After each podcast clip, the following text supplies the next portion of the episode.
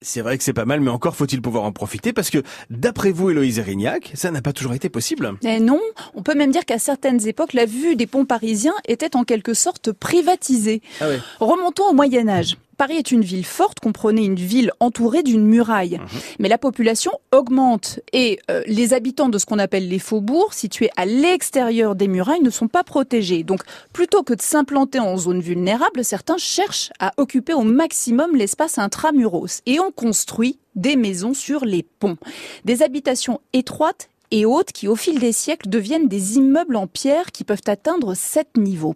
Au rez-de-chaussée, les boutiques se regroupent par spécialité. Les apothicaires sur le petit pont, les libraires et les armuriers sur le pont Notre-Dame, les changeurs sur le pont. Euh, au change Ben voilà. Bah oui. Imaginez, imaginez quand même, euh, Robin, qu'à cette époque, on pouvait traverser Paris sans même se rendre compte que c'était une ville fluviale. Bah oui. Incroyable. Mais le climat n'était pas ce qu'il est aujourd'hui.